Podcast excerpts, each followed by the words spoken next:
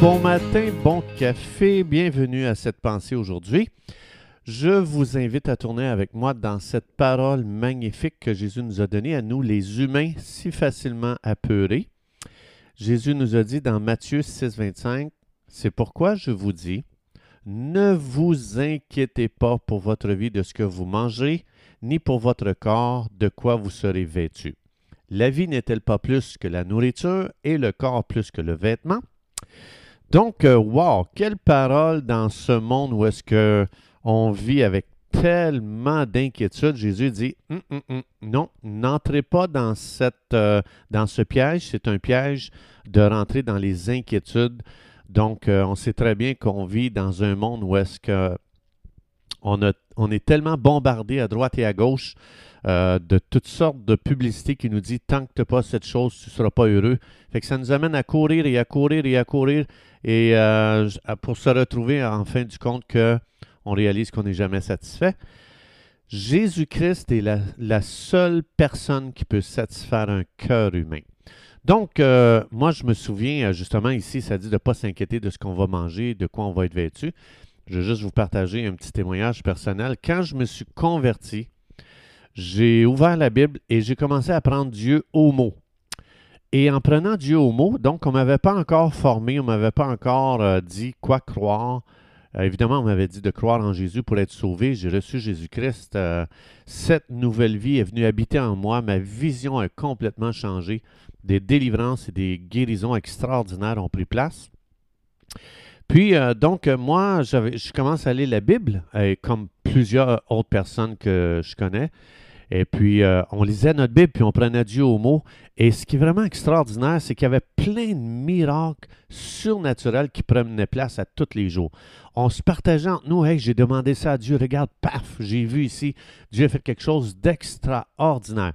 C'est fou comment, euh, je me souviens, on était euh, plusieurs jeunes qui s'étaient convertis, des hippies à l'époque, et puis on lisait la Bible, puis on ne doutait pas de ce qu'on lisait.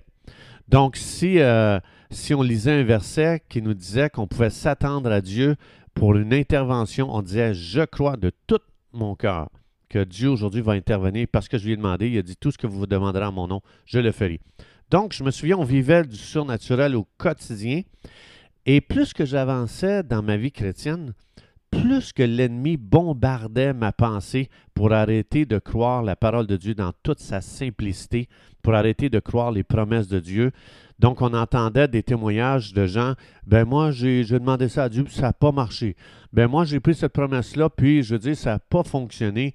Euh, euh, puis là, on disait, regarde un tel, regarde lui, là, il a prié, ça n'a pas marché. Puis, euh, tu sais, il ne faut pas tuer fou avec ça, là.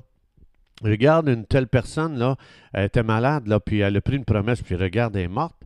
Puis, on mettait devant les yeux les choses qui ne marchent pas dans la vie chrétienne. Puis là, tu entendais des gens qui disaient Hey, hey exagère pas, il faut que tu sois balancé, il faut que tu sois raisonnable, reviens sur Terre, tu vis complètement déconnecté. Et euh, donc, euh, évidemment, ces gens-là n'avaient pas de mauvaises intentions, je le sais. Je le sais très bien, ces gens-là, c'était avec sincérité qu'ils parlaient.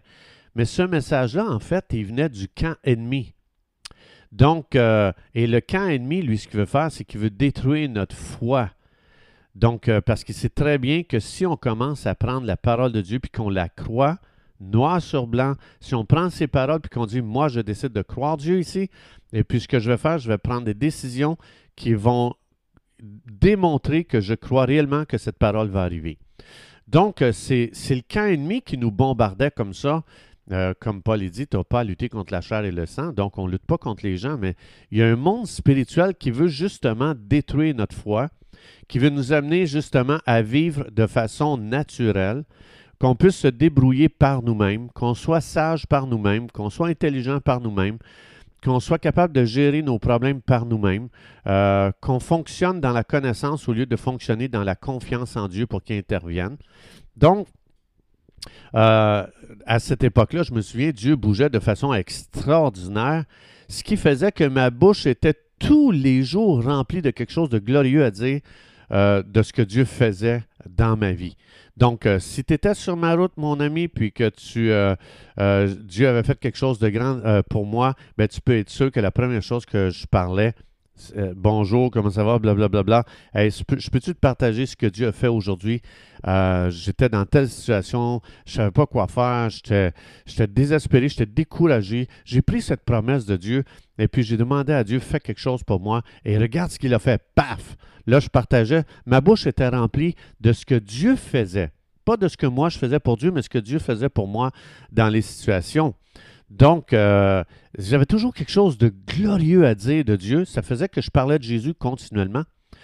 Donc, euh, quand on lit la Bible, on voit que vous et moi, si vous êtes croyants, nés de nouveau, bien, on ne sert pas un Dieu ordinaire. On ne sert pas un Dieu faible. Non, on sert celui qui est ressuscité d'entre les morts, Jésus.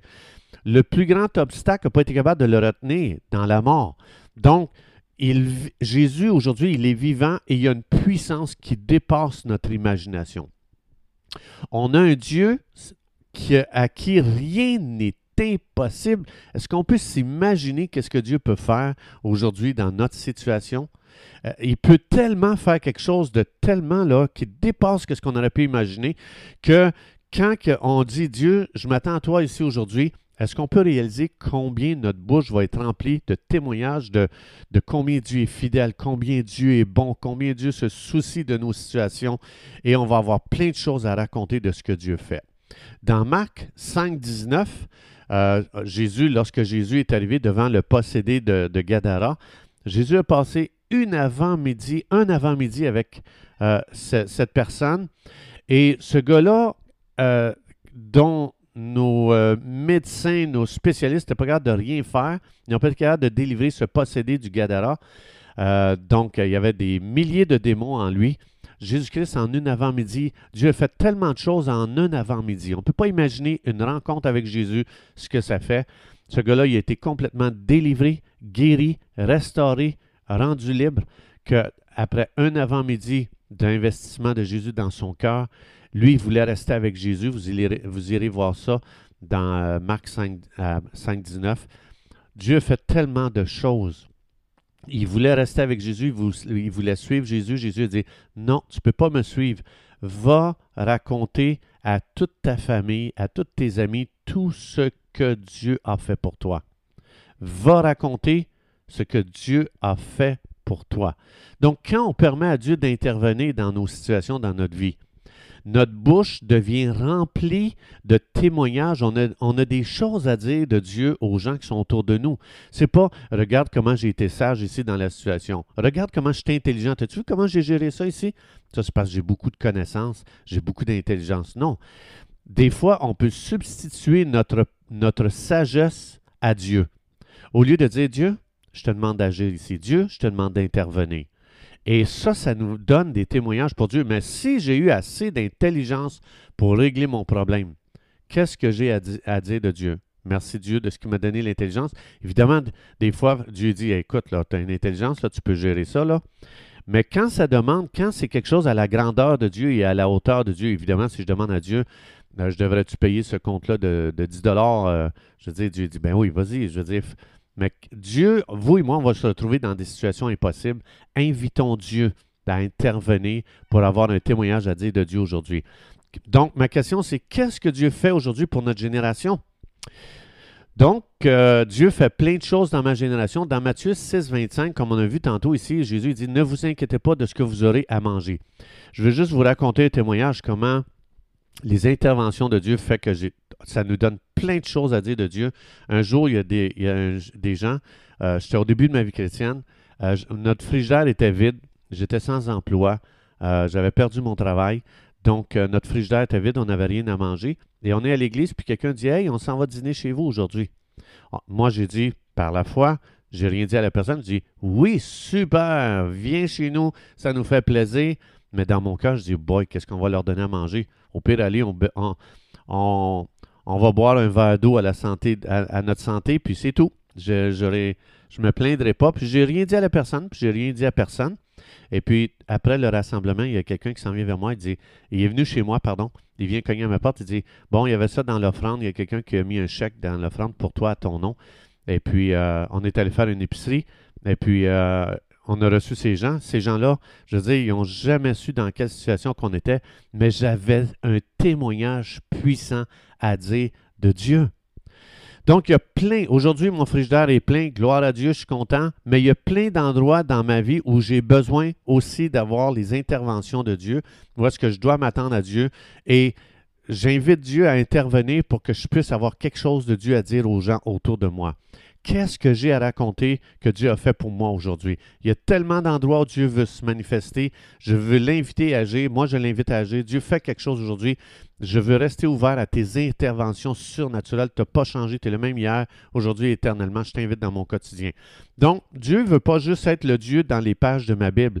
Dieu, il veut sortir des pages de ma Bible pour dire, hey, ce que je viens de dire, ce n'est pas juste par écrit. Je voulais te dire à quoi tu peux t'attendre aujourd'hui dans tes situations. Donc, c'est beaucoup plus que d'entrer dans un programme de lire notre Bible en un an. Moi, je propose plutôt qu'on décide de croire une promesse qu'on a lue aujourd'hui, puis que de dire Dieu, je te fais confiance aujourd'hui, je fais un pas de foi.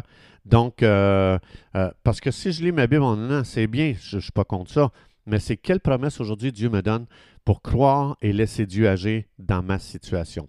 La vie chrétienne, c'est une expérience avec Dieu, pardon, au quotidien. Chers amis, c'est tout le temps que nous avions. Je vous souhaite une belle journée à croire Dieu pour qu'il intervienne encore aujourd'hui afin que nos bouches soient remplies de témoignages pour Dieu. Que Dieu vous bénisse et Dieu voulant, on se retrouve demain.